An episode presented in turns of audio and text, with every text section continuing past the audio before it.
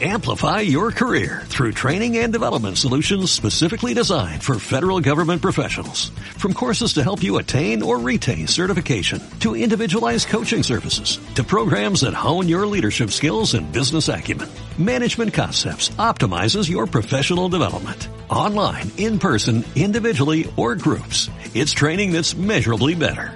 Learn more at managementconcepts.com. That's managementconcepts.com. Somos de colores. Un punto de encuentro en la radio para celebrar la diversidad, promover la igualdad y visibilizar el colectivo LGTBIQA+, con Roberto Torres y Felipe García. Muy buenas tardes familia, ¿qué tal estáis? Bienvenidos una semana más a Somos de Colores.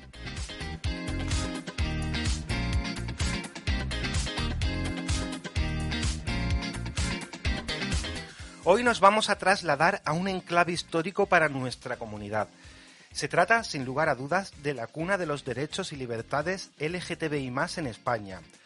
Un lugar que fue una isla de libertad en los tiempos más duros del franquismo y que ha sido declarado tanto por el Parlamento de Andalucía como por el Congreso de los Diputados lugar de memoria histórica.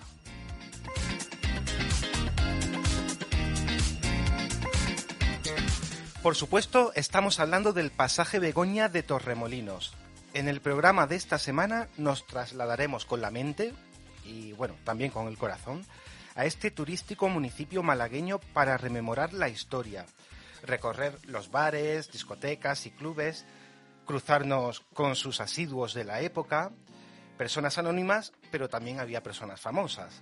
Y por supuesto, para revivir y no olvidar la redada que el 24 de junio de 1971 acabó con el oasis de libertad que supuso este emblemático lugar para nuestra comunidad, el pasaje Begoña.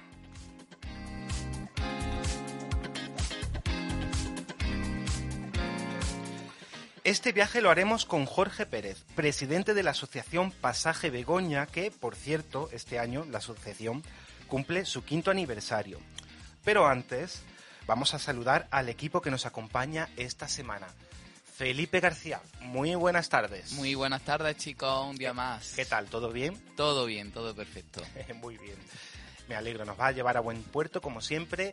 También está con nosotros Pau Martínez. Buenas tardes. Buenas tardes, qué ganitas tenía, qué mono de radio tenía. Hombre, has estado de vacaciones. Sí, un poquito de descanso venía bien. Sí. Hombre, te lo merecías también, eran unas vacaciones deseadas y muy merecidas. Bueno, pues todo el tiempo que puedas estar con nosotros, esta tarde lo estarás aquí desde el estudio. Y ahora que nos hemos saludado, como es debido, vamos a comenzar el programa de esta semana.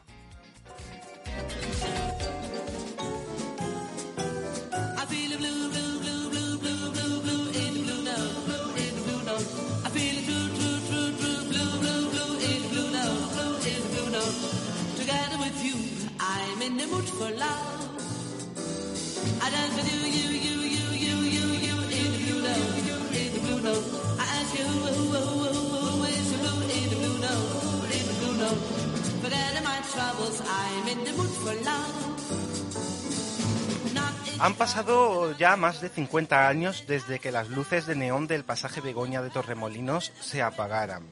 Cuando en la noche de San Juan de 1971 el régimen franquista irrumpió con una gran redada en este emblemático lugar. Un lugar que fue todo un referente para la comunidad LGTBI de nuestro país, pero también fue un referente para el extranjero. Hoy vamos a recordar qué supuso para los derechos LGTBI en España este lugar. Y es posible que algunos jóvenes mm, oigáis hablar por primera vez del pasaje de Goña, que por cierto forma parte de nuestra memoria histórica como colectivo. Así que abrid bien los oídos.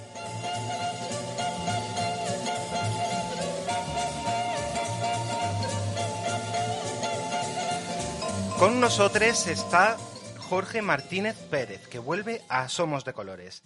En su día nos introdujo en la vida de Manuela Saborido Muñoz y su fundación, nuestra Manuelita Chem, pero hoy regresa en calidad de presidente de la asociación Pasaje Begoña para encender de nuevo las luces de este mítico lugar y contarnos las acciones que la asociación ha llevado y está llevando a cabo. Muy buenas tardes, Jorge. Hola, buenas tardes, Roberto. Y a Pau también un saludo y a, Felipe y encantado de estar aquí con, con vosotros. Encantadísimos por aquí también de saludarte. ¿Qué tal? ¿Cómo te encuentras, Jorge?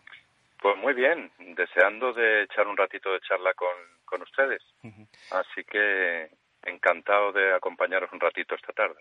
Bueno, teníamos muchas ganas de, de hablar en el programa del, del, pasaje Begoña y por fin ha llegado, por fin ha llegado el día. Em, por cierto, aunque ahora después hablaremos de, em, eh, de las acciones de la asociación, felicidades por estos cinco años de trabajo que cumplís en 2023. Muchas gracias.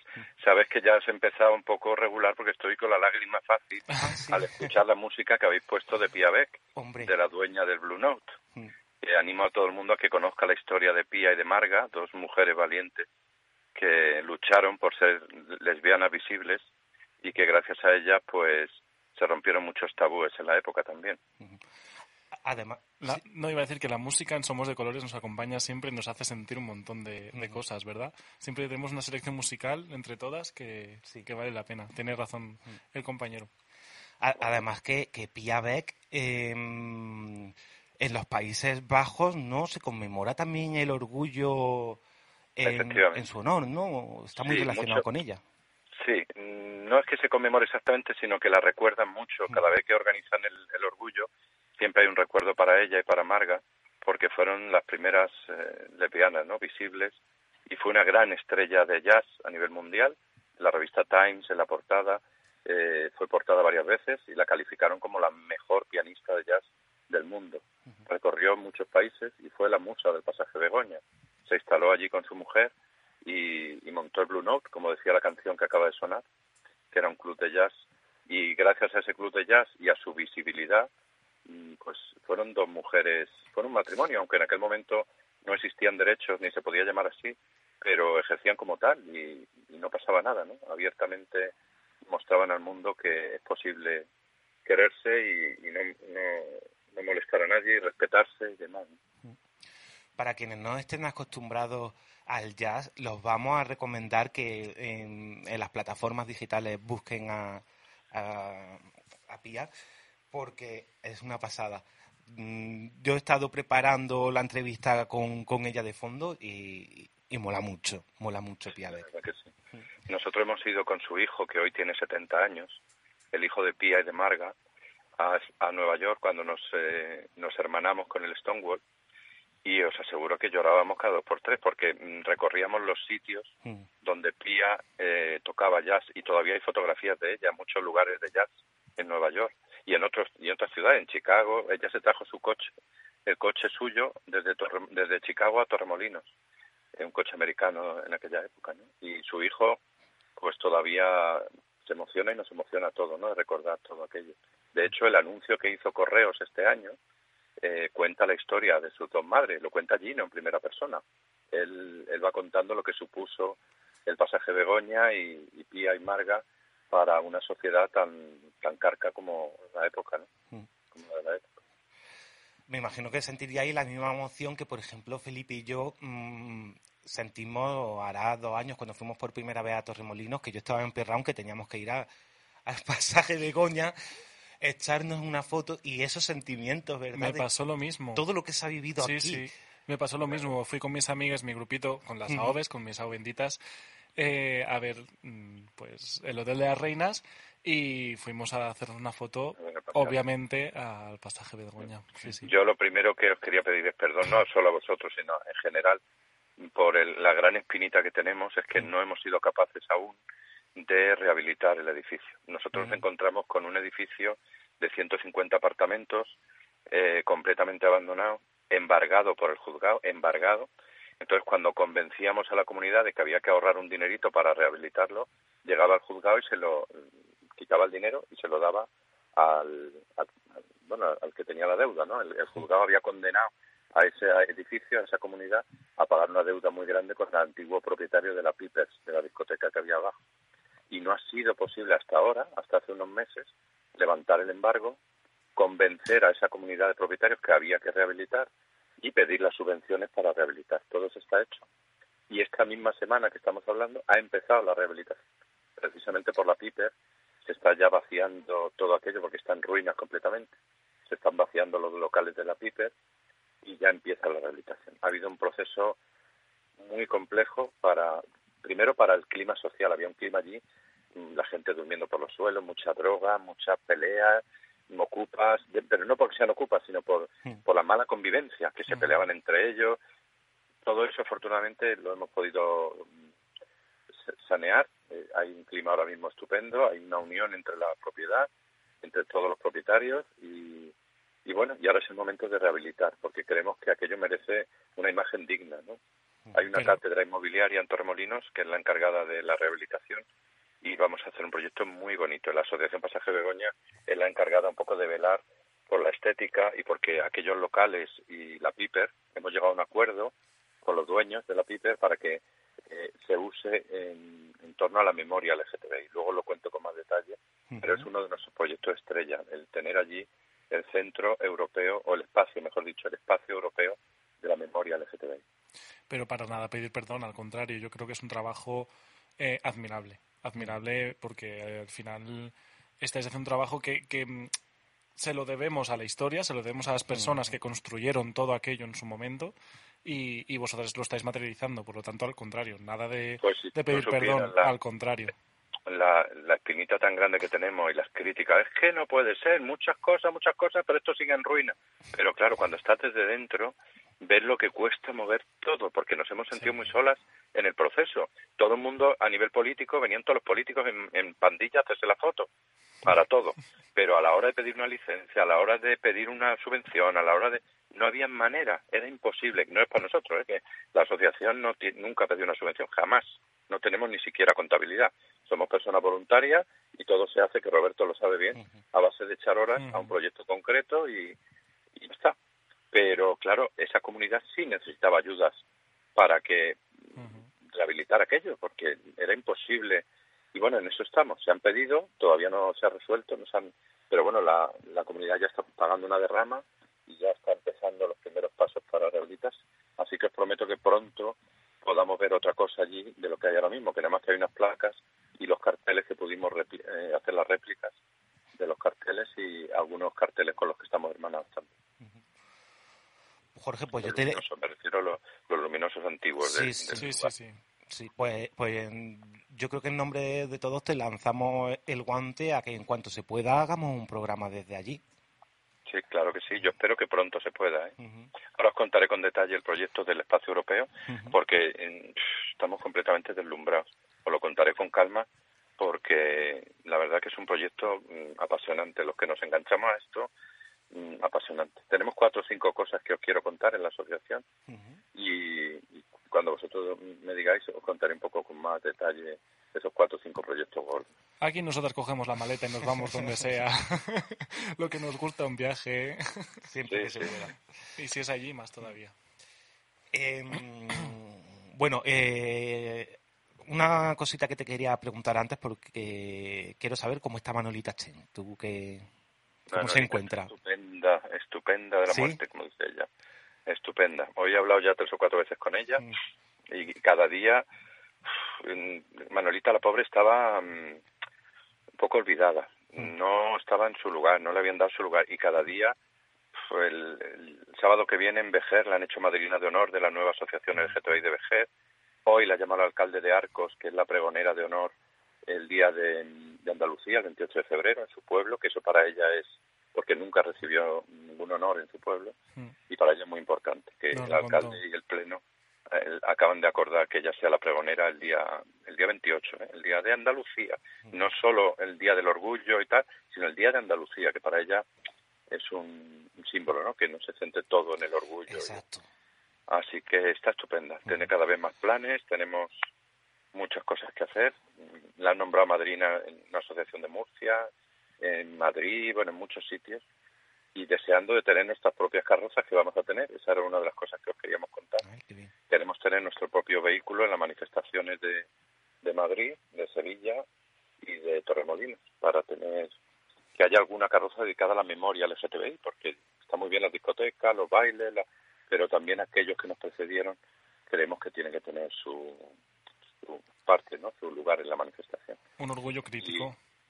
Sí, no, no, nosotros no somos críticos. Queremos que crítico me refiero, me, refiero a, que un orgullo no es una fiesta, un orgullo es reivindicar de dónde venimos y luchar y seguir luchando. a eso me refiero. Y ella está deseando a ver si nos dan. Lo que pasa es que tanto, de verdad, para una asociación como la nuestra, que no tenemos fondos ni subvenciones, ni el tener un vehículo en Madrid, por ejemplo, hay, que pagarle las tasas a Cogan, mil y pico de euros, las tasas la FELGTB, el camión, alquilarlo, otros no sé cuántos miles de euros, cuatro o cinco mil euros, el hacerle los vinilos, el seguro, el conductor, los voluntarios, que se ponen doce mil euros eh, el ratito de paseo y no tenemos manera de, y luego no te dejan que esté promocionado por nadie, porque alguna marca se le puede decir, oye, ayúdanos, no te dejan. Mm, en fin, que no, no es fácil, pero bueno, estamos luchando mucho para ver cómo lo hacemos y, tener ese espacio.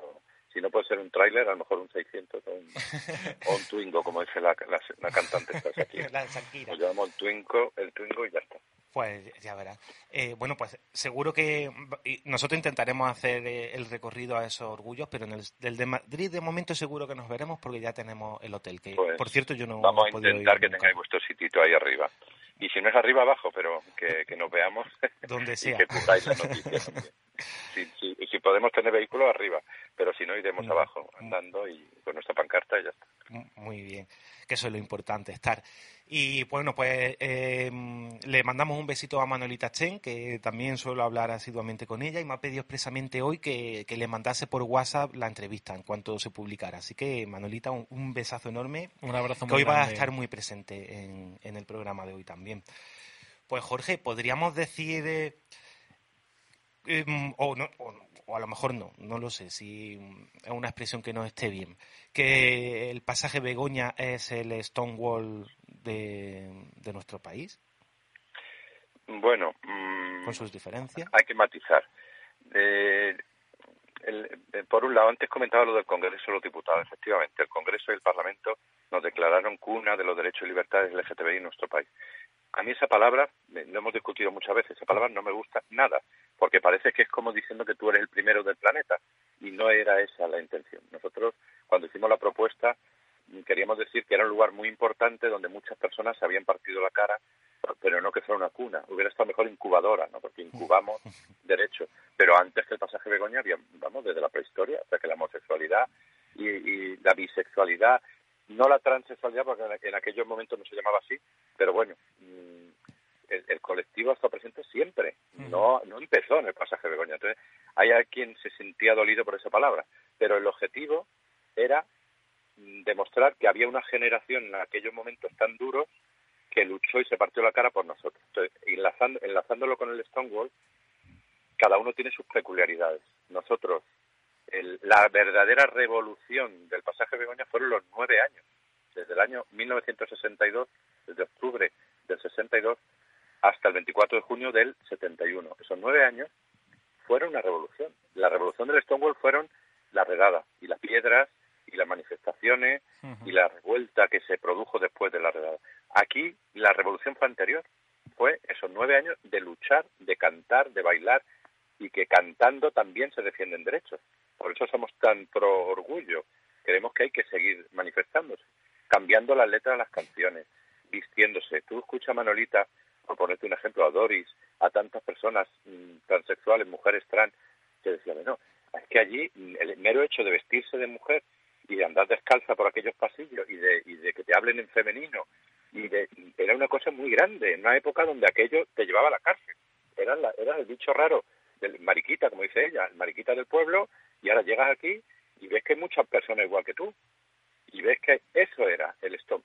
No porque hay una similitud exacta entre el Stonewall y... No, sino que eran dos lugares de libertad y dos lugares de represión. En Stonewall la represión mm, llevó a bien, aquí la represión llevó a mal, porque se acabó. Pero son lugares de libertad vigilada, porque era vigilada, y de represión. Por eso dicen que somos el Stonewall y, y tenemos que reivindicar nuestra propia historia, la historia es la que es, y la redada, a ver, redadas había muchísimas, muchísimas, pero la gran redada fue algo que terminó no con el pasaje Begoña solamente. La gran redada del pasaje Begoña terminó con la imagen de España porque el, el dictador quiso vender una España moderna, una España tolerante, una España del bikini, de, los pechos al aire, de la sueca y de muchas más cosas, y también de la aceptación o de la, integración del colectivo y, tal. y aquello se rompió de repente. De repente las personas huyeron, y hemos encontrado quizá el documento más valioso que tenemos en todos estos años de investigación, apareció en el archivo histórico de Alcalá de Henares, que es de la Administración General del Estado, de, es el, archivo eh, estatal, ¿no? que está en Alcalá de Henares, hemos encontrado un documento, un informe que pidió el ministro de Turismo a todas las embajadas españolas en Europa. Y aparece más de 60 artículos, más de 60, y cuarenta y tantas notas de las embajadas donde tenían que dar explicaciones diciendo que no, que eran maleantes, que aquello era gente de mal vivir, siempre con el lenguaje aquel tóxico de la dictadura. Y claro, la gente cuando llega a sus países publicó en los periódicos que aquello fue salvaje. Nunca una redada de las miles que había llegó a ese impacto internacional tan potente. Y nunca una dictadura como la nuestra tuvo que dar tantísimas explicaciones, además que iban variando, un mismo hecho, que fue una única redada, fueron cambiando las explicaciones a lo largo de los días porque se les fue de las manos. Aquello fue un hecho dramático donde mucha gente acabó en la cárcel y otra gente acabó deportada y amenazada de no volver nunca más a España. De hecho, mucho de la ruina del pasaje Begoña fue los dueños de aquellos apartamentos que se fueron y nunca más volvieron. empezaron a entrar gente ocupa que no tenían propiedad de aquello y empezaron a degradar todo aquello. Pero la brutalidad de esa redada, que está ya documentada, fue algo excepcional. No, no solamente contra el colectivo, lógicamente, sino contra toda persona que creía en las libertades y que estaba allí expresándose de la manera que fuera, pues su, su raza, su orientación y su identidad. Em, porque claro, es que además em, en el pasaje Begoña se juntaba gente mm, de todas las diversidades, no era solo gente LGTBI. Era Eso es. Ahí hemos tenido muchas también, porque claro, el pueblo de Torremolino, el que hoy recuerda aquella época, yo recordaros que nuestra investigación termina cuando la redada, empieza en el 62 y acaba en el 71.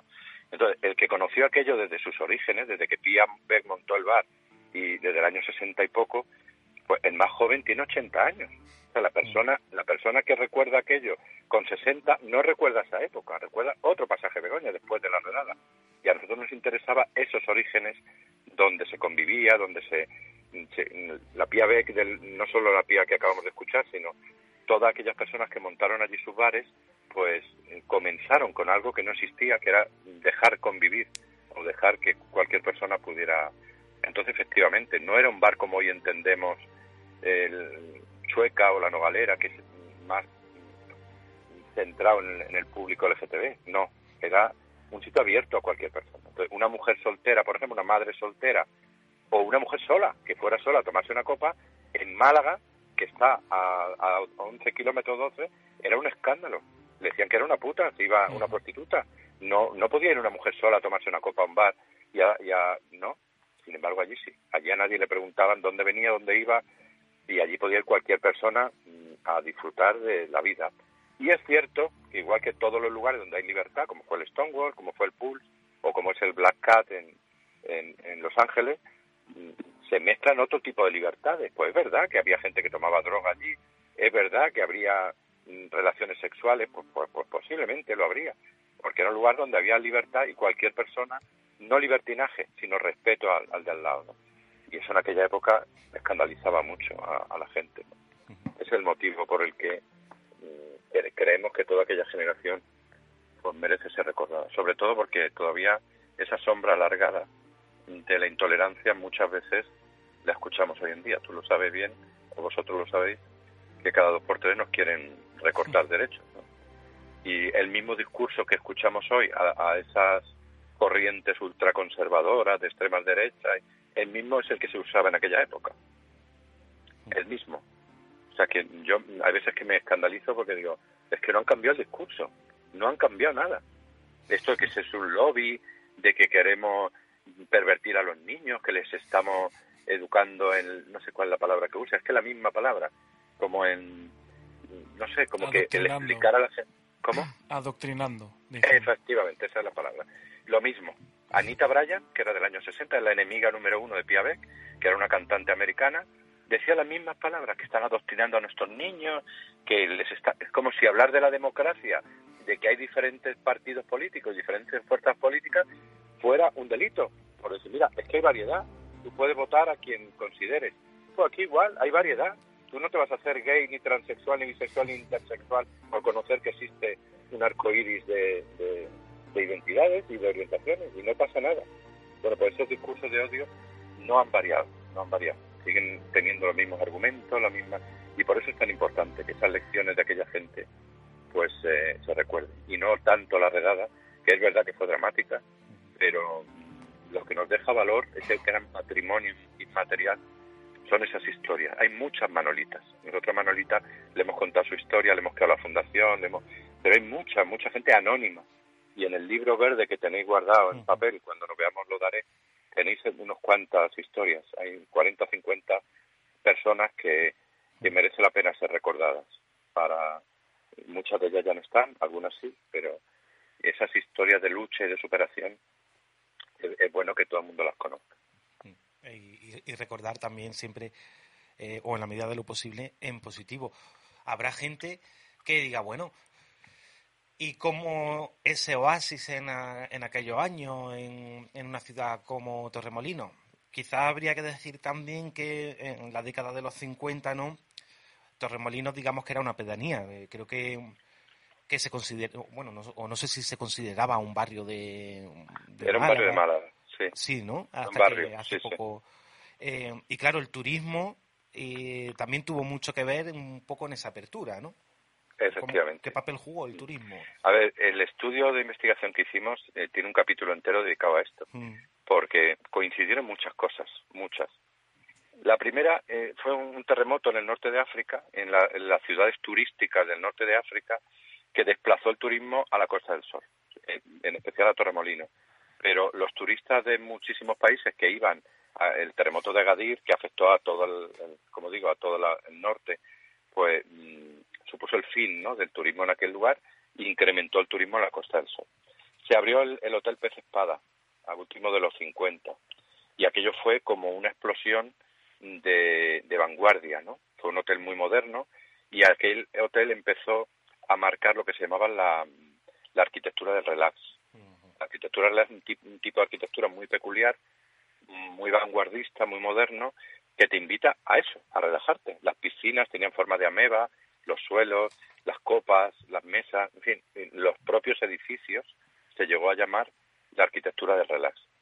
Y otras muchas circunstancias, como la cercanía, por supuesto, del aeropuerto de Málaga, de Gibraltar, los barcos que venían de otros lugares, mm, incluso las bases, las bases americanas también de, Morón, ¿no? Que no estaba relativamente la base de Rota, no estaban eh, estaban relativamente cerca para poder desplazarse a un lugar donde mm, eso confluyeron muchas circunstancias por las cuales pues empezó a incrementarse el turismo y esos turistas traían debajo del brazo los vinilos, los discos de vinilo de sus países y empezaron a escuchar la música que no se escuchaba en España en ningún sitio, ni en Europa muchas veces. Y empezaron a el mundo de la cultura. Hay una película que proyectaron hace unos días que se llama Una isla en el desierto, la isla en el desierto, que es de de Rafatal Robles, el malagueño. Mm. Jorge, voy, a, voy a aprovechar que, lo han nombrado para, para hacerte la pregunta en público, porque te iba a escribir estos días porque soy consciente de que la habéis proyectado y, dónde podemos encontrarla. No, la ha proyectado el Ayuntamiento de Tormolinos. Está en Canal Sur. está en Canal Sur. y de momento ha recorrido un montón de lugares, pero no está disponible. Vamos a pedir a En plataforma no está de momento. No, no, de momento no. Esa película es excepcional porque al hilo de lo que me preguntabas te cuenta ese crisol de, de cultura, de arquitectura, moda, pintura, literatura, o sea, todo lo que es el, amplísimo espectro de la cultura tenía en Torremolinos eh, un, escaparate, o sea, aquello era la modernidad más absoluta, la manera de vestir, de pensar, y eso supuso que uno de esos rinconcitos allí, pues esa vanguardia se llevara al terreno sexual, a la diversidad sexual. Y fue la puñetera casualidad que los primeros bares, los propietarios eran homosexuales.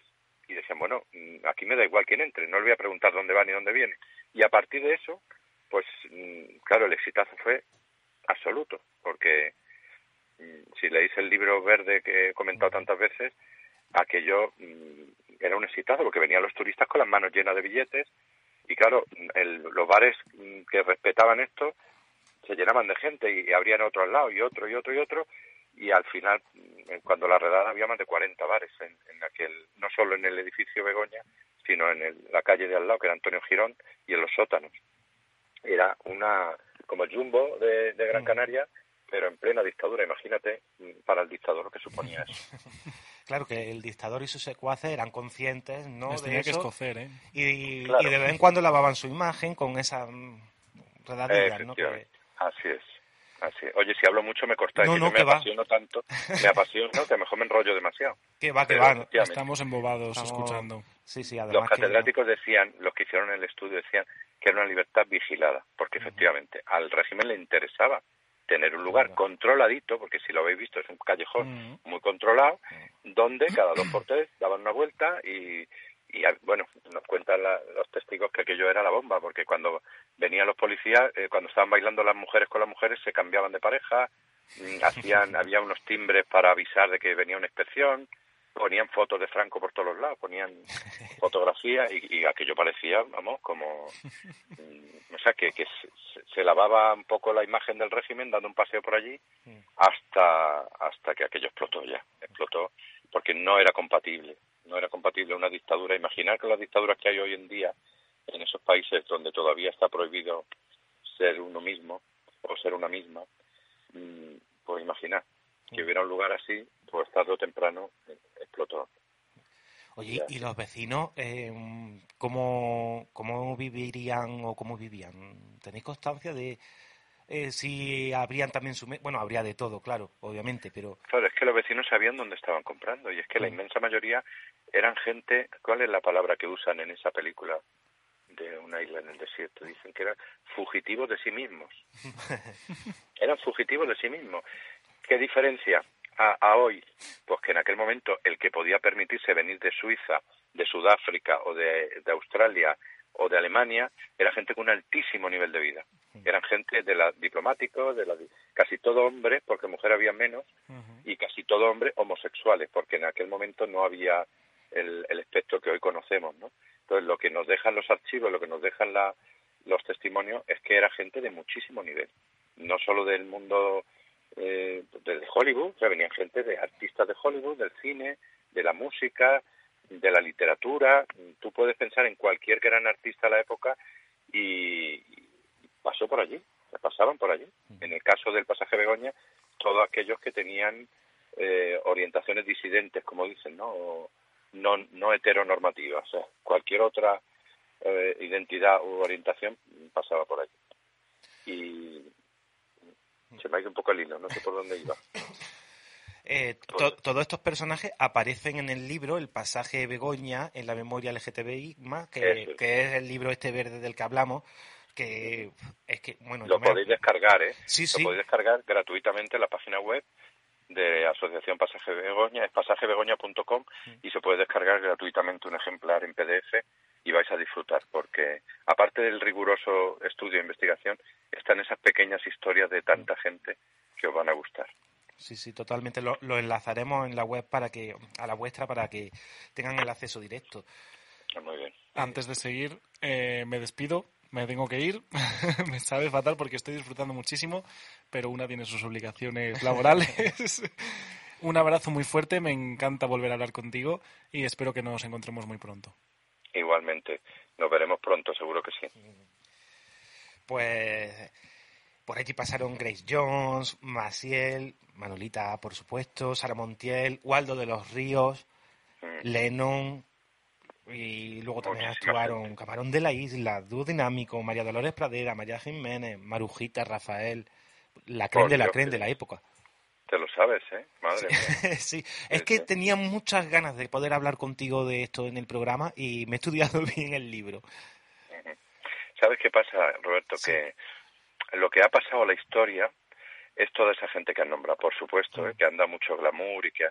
Pero a nosotros nos preocupan o nos ocupan más las historias anónimas. Exacto. Gente que ha pasado sin pena ni gloria y que ha supuesto mm, una revolución. eh, me gustaría contarte un pequeño ejemplo, si tenemos tiempo. Sí, tenemos. Por ejemplo, a Rafael Neville. Hmm.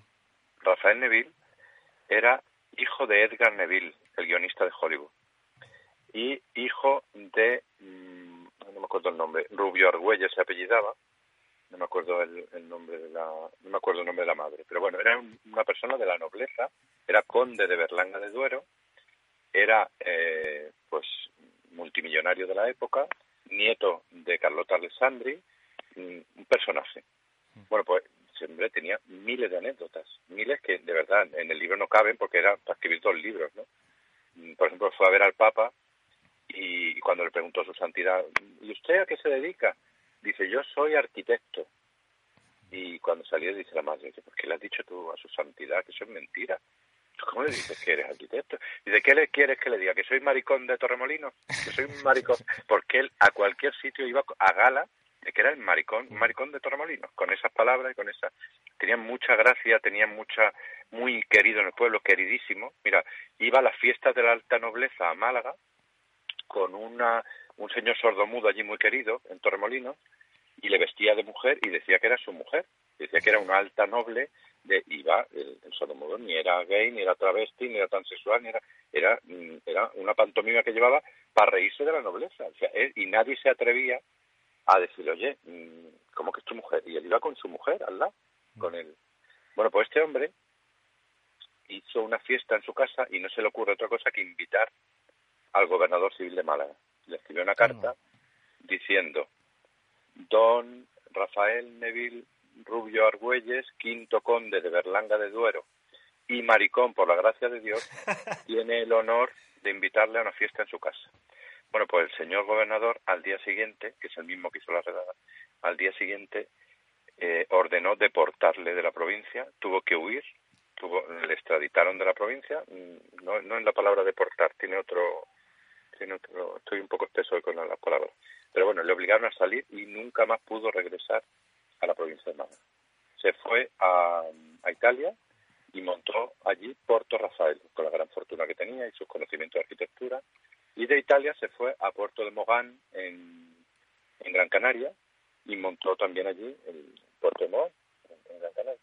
Así que es muy querido en esas ciudades donde estuvo, pero nunca pudo volver a Casa de Begoña ni a, Torremolinos por estar fuera del armario, simplemente por echarle cara a la vida y, nunca pudo, nunca pudo volver. Son pequeñas microhistorias de gente que creemos que, merece la pena, que hoy decimos esto en cualquier lugar y no pasa nada, pero en aquel momento en una gente con tanta cara, entre comillas, o tanta valentía, pues les costó, en, el caso de este, no volver nunca más a Málaga.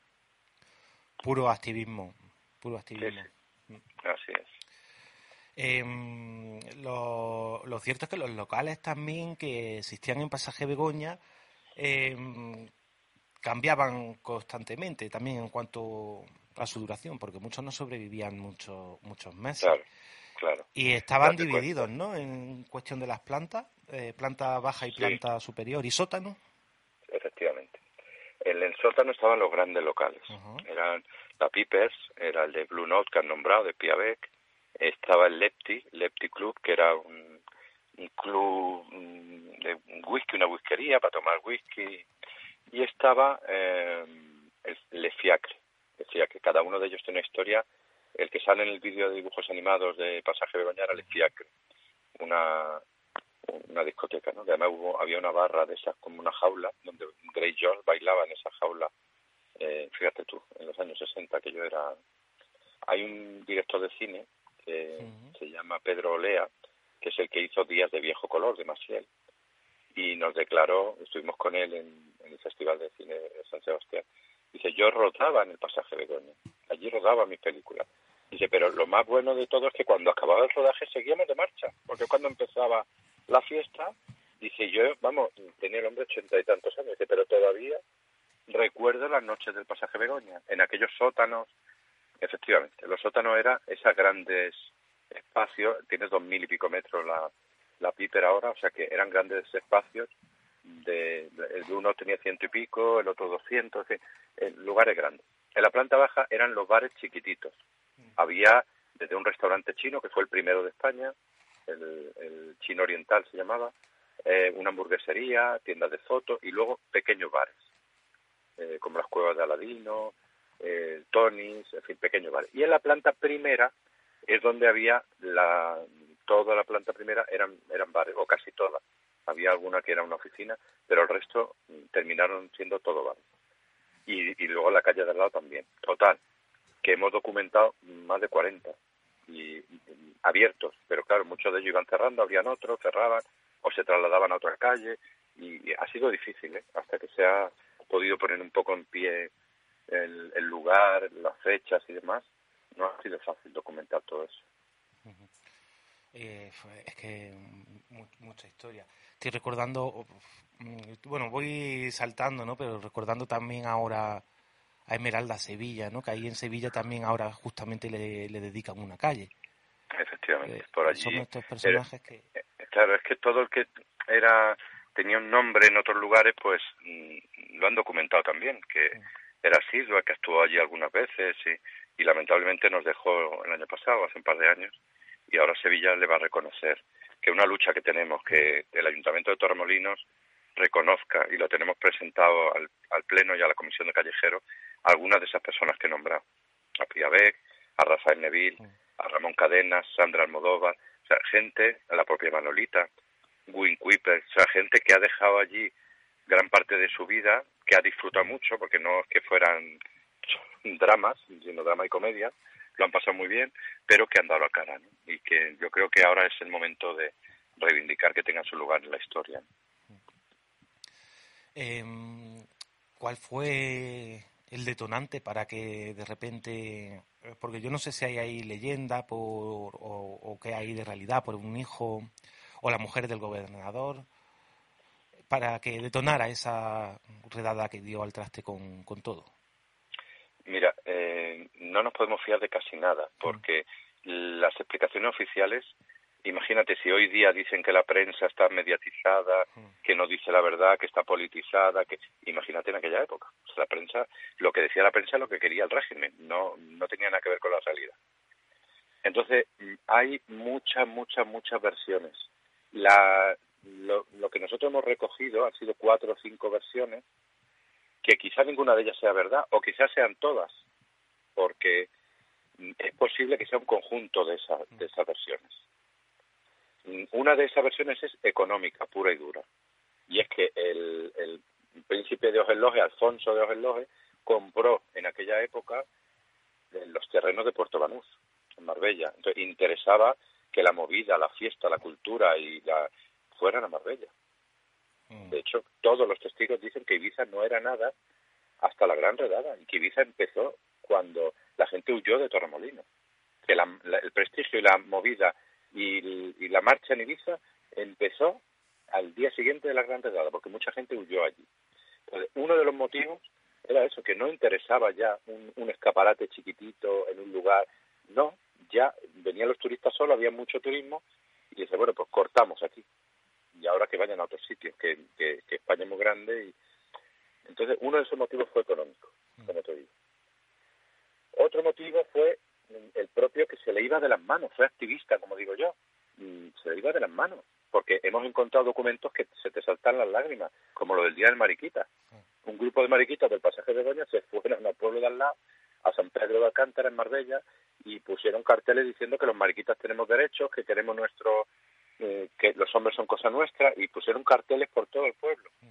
Y yo hemos encontrado el parte de la Guardia Civil que arrancó aquellos carteles, con el tenor literal de lo que ponían los carteles. Arriba el tercer sexo, queremos libertad, no somos drogadictos, no somos mm, comunistas, porque claro, en aquel momento te tachaban de comunista y a la cárcel. Y dicen, no, no, no somos políticos, no estamos politizados. Lo único que queremos es mm, que celebrar el Día del Mariquita. Y esto fue antes del Stonewall, ¿eh? esto fue en el 68, creo recordar, o 67, el, el documento que hemos encontrado. O sea, que otro motivo fue activista. Dice, que a mí estos tíos se me van a ir al pueblo de al lado a pedir otro pasaje Begoña y a tener derecho, esto lo corto yo de raíz. Mm. Ese fue otro motivo. Un tercer motivo mmm, más realista fueron los propios vecinos que decían, oye, que es que 10 bares o 4 bares, 8 bares está bien, pero 40, aquello era un desmadre.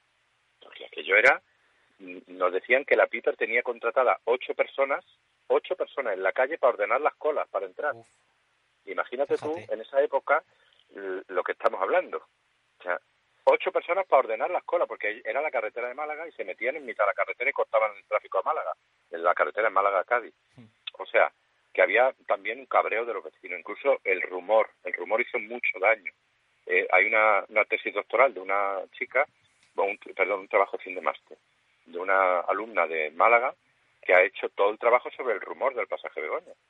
Porque hemos encontrado documentos que decía, en el pasaje Begoña matan a la gente, o en el pasaje Begoña se están encontrando cadáveres, y aquella gente son melenudos que no pagan el autobús, es gente peligrosa, y la Guardia Civil tenía que emitir una nota diciendo que era un rumor y que era falso, que allí no habían matado nunca a nadie ni eran peligrosos, que era gente que vestía como le daba la gana y que y la propia Guardia Civil emitía notas sobre que el rumor era otra causa, que empezaba a, de boca en boca como que aquello era son, Sodoma y Gomorra, como decían, ¿no? que aquello era muy peligroso, que aquello era... Y una última mm, causa no está tampoco documentado, que muchos testigos ya lo han dicho, era un poco más masoca. Era eso, que un sobrino del gobernador, pues que era cliente de allí y que iba a pasaje Begoña. Y claro, fue la esposa del gobernador la tarde anterior, dio un paseo por allí y dijo, no, no, esto lo corto de ahí. Claro, vio a hombre besándose, vio las luces, vio... Y era, se escandalizó. Eh, otros dicen que era el propio gobernador, que se, en fin, eso también es un rumor, no está tampoco cotejado.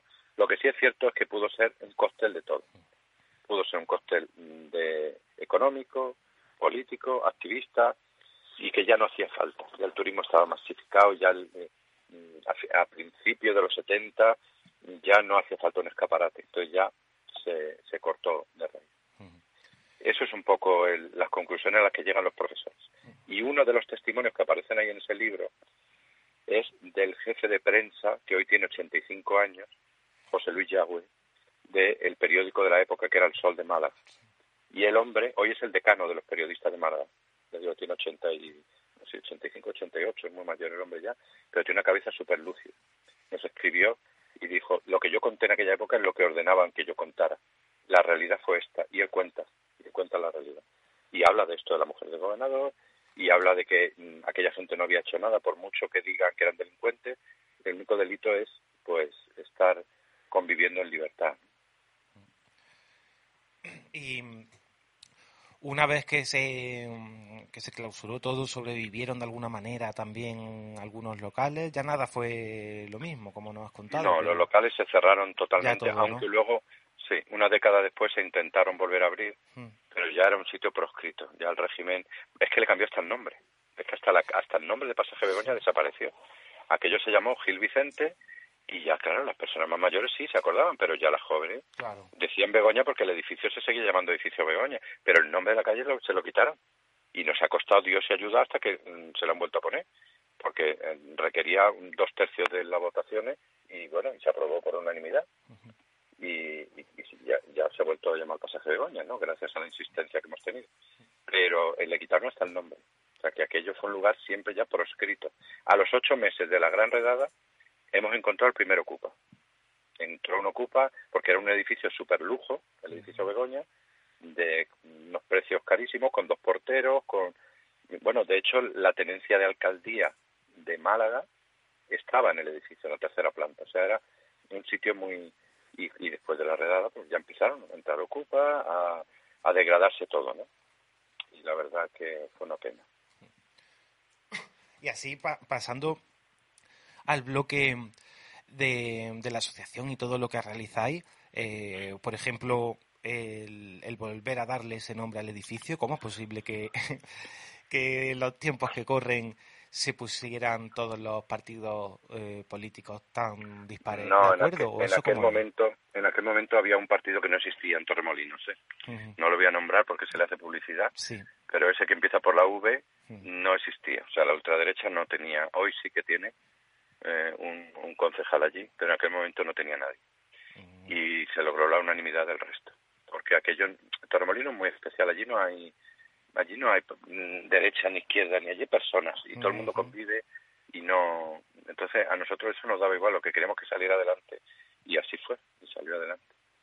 Y la asociación, como dice, pues hemos hecho un balance este año, que hay un vídeo también colgado en la página web, que resume estos cinco años y 100% del trabajo que hemos hecho ha sido recuperar la memoria y recuperar la visibilidad del colectivo. Eso es lo único que hacemos, que no es poco, pero temas de visibilidad y de memoria LGTBI. Esa es la y hemos hecho 160 proyectos. Pues cuéntanos, eh, si quieres ya aquí, nos puedes hacer un resumen, contarnos también lo que estáis llevando a cabo. Perfecto. Pues mira, si quieres hablamos hasta el año pasado, hasta el año 2020, no, perdón, ya estamos en el 23, calla, hasta hace dos años ya, hasta diciembre de 2021, que conmemoramos los 50 aniversarios de la Gran Redada, pues eh, ha habido muchísimos proyectos, casi todo cultural y de visibilidad, para contar esa memoria. O sea, tú no puedes contar la memoria LGTBI en, en un trabajo universitario solamente sino ese trabajo universitario tienes que llevarlo a la calle. Hay que divulgarlo. Al cine, al teatro, a exposiciones, a poesía. Eh, hemos tenido canciones, mm, danza, hemos tenido todo tipo de, proyección cultural para contar las historias de, que te acabo de decir. Y han sido 160 proyectos, tanto de visibilidad como de, de memoria, ¿no? de cómo contar esas historias a través de la cultura. Y desde el año pasado, de 2022, al recién estrenado año que acabamos de, estrenar, pues nos hemos dedicado a otras cosas que ahora te contaré. En esos 160 ha sido espectacular, porque claro, de tener un lugar olvidado a, llegar a hermanarnos, no te voy a aburrir mucho con eso, pero hermanarnos con los lugares más simbólicos del mundo, recibirnos por Naciones Unidas, hemos recorrido un montón de países buscando otros lugares de memoria. De hecho, mañana vamos a Portugal también a buscar otro pasaje Begoña allí. Y estamos permanentemente viajando para conocer la memoria de otros lugares.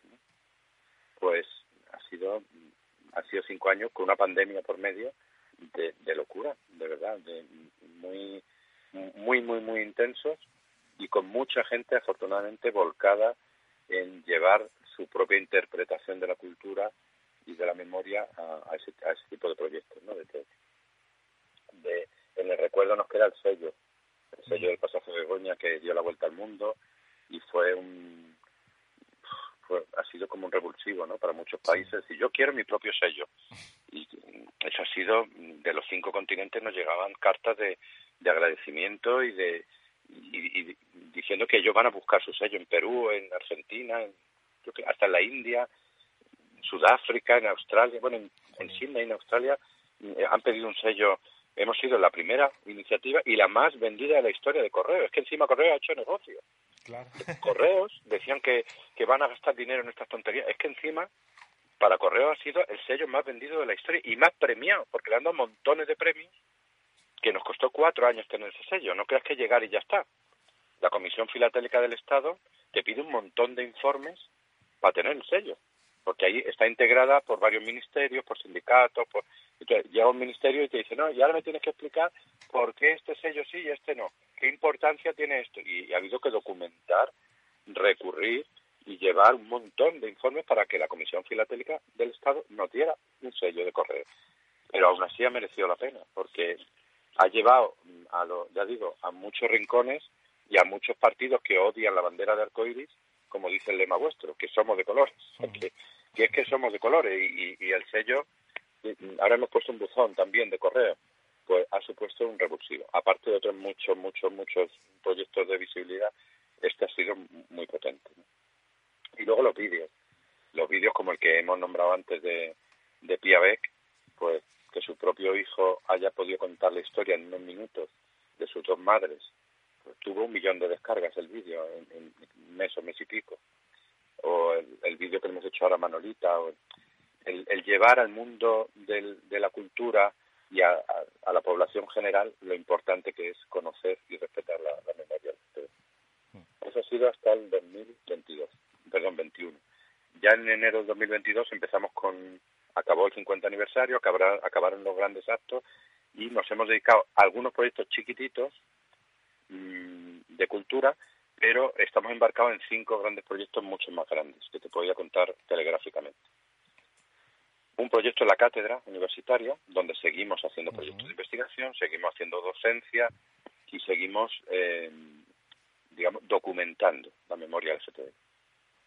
Otro proyecto es la Red Española de Memoria LGTB. Nos hemos unido a otras cuantas asociaciones, no recuerdo el número, pero 12 o 13 o 14 asociaciones de todos los puntos de España y a 15 o 16 universidades. Así que hay representantes de entidades, investigadoras e investigadores también, y mm, universidades. Y nos hemos unido para intercambiar experiencias. En diciembre, tú sabes que tuvimos en Sevilla el, punto de encuentro y la verdad que estamos muy orgullosas de, ponernos en común y ponernos de acuerdo. Eso es muy importante. Eh, la cátedra, la red memorialista, la fundación, que ya, ya conocéis, que es una iniciativa de Pasaje Begoña. Le hemos creado a Manolita su propia fundación, que ya tiene vida propia, que tiene el hogar, que tiene los premios de Manolita, que tiene el archivo histórico, y ya mm, está, está rodando y la verdad que estamos encantados con ese gran proyecto. El cuarto también te lo he nombrado, que es el Pride. Queremos estar presentes en, en las manifestaciones de, del Pride y el quinto, que el, el gran, la niña bonita que tenemos en marcha, es lo que os decía antes del espacio europeo de la memoria.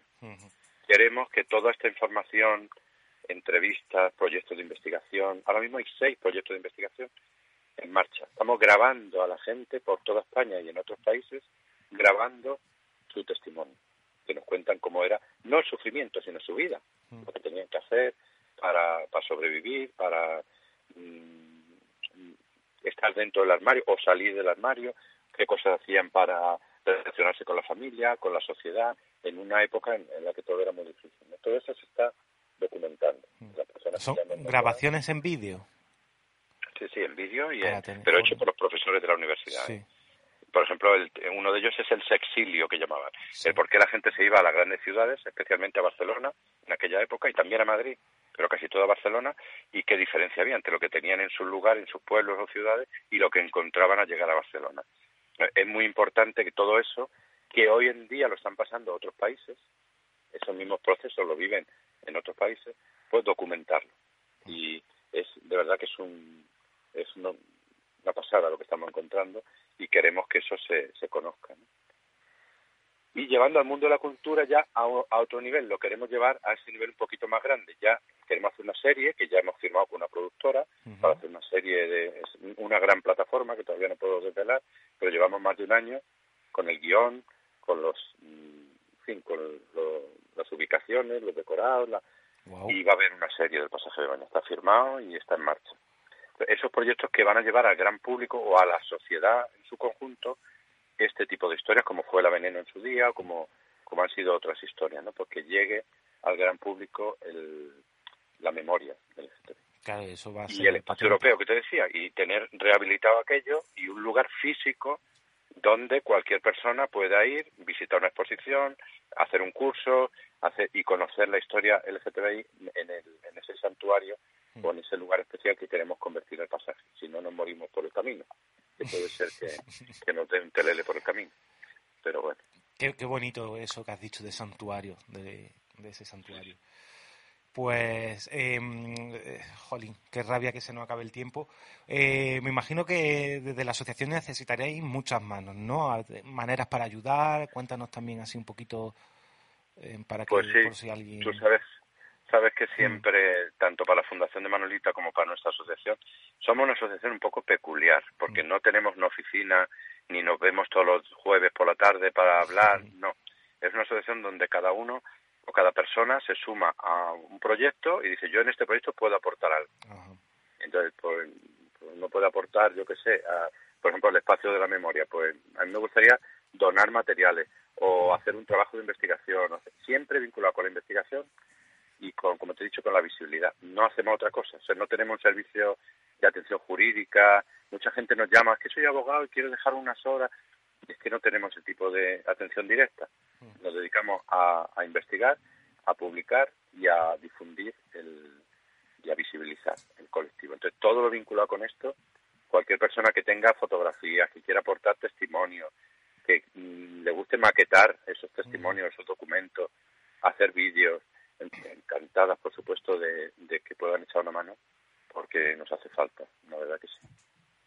Pues, pues ya sabéis. Em, luego pondremos también por las redes sociales correo y todo eso para que puedan contactar con vosotros. Ay, pues muchísimas gracias, Jorge. gracias a ti y a vosotras y a vosotros porque vamos, es un placer estar aquí. Esperemos pronto estar en Jaén, que tenéis iniciativas magníficas ahí, magníficas como la de ASA o la, la Fundación Internacional de Derechos Humanos. Sabes que el, el representante de España está en Jaén también. Sí, efectivamente. Es vecino nuestro de despacho. ¿eh? pues hacéis unas cosas maravillosas, la verdad. Así que encantada y que os esperamos en...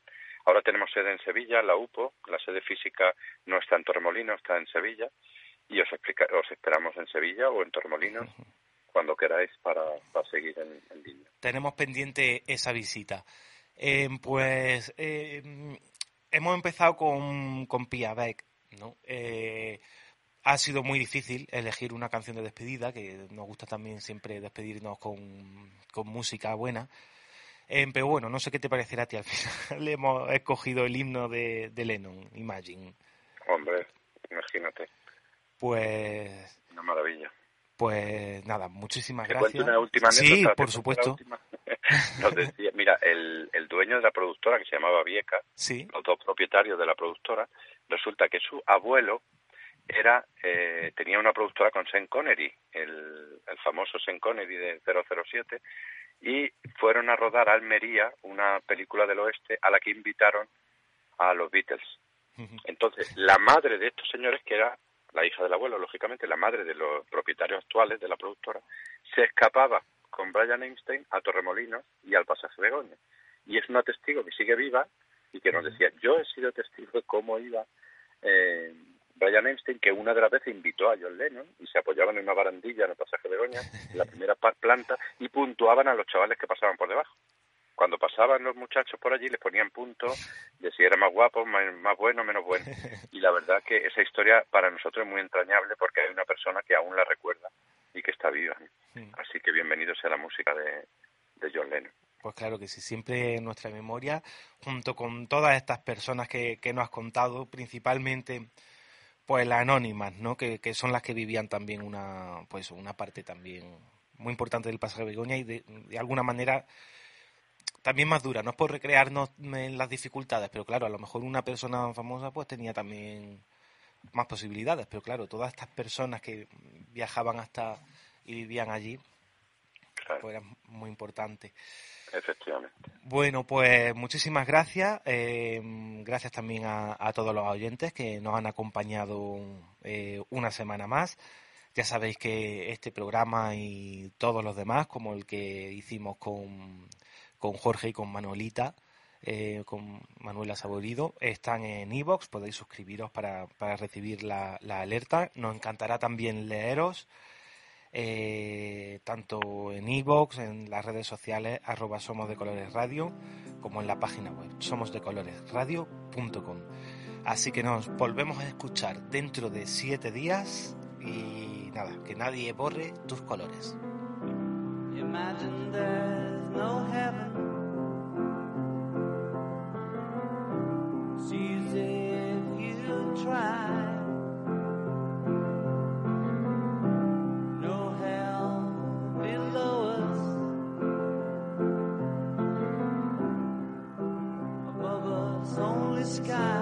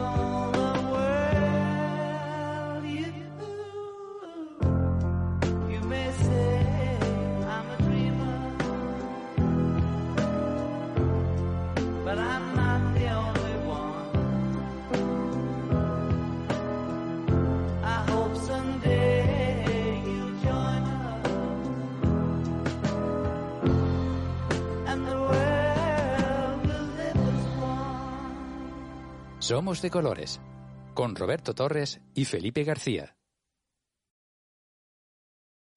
Amplify your career through training and development solutions specifically designed for federal government professionals. From courses to help you attain or retain certification, to individualized coaching services, to programs that hone your leadership skills and business acumen, Management Concepts optimizes your professional development. Online, in person, individually, or groups. It's training that's measurably better.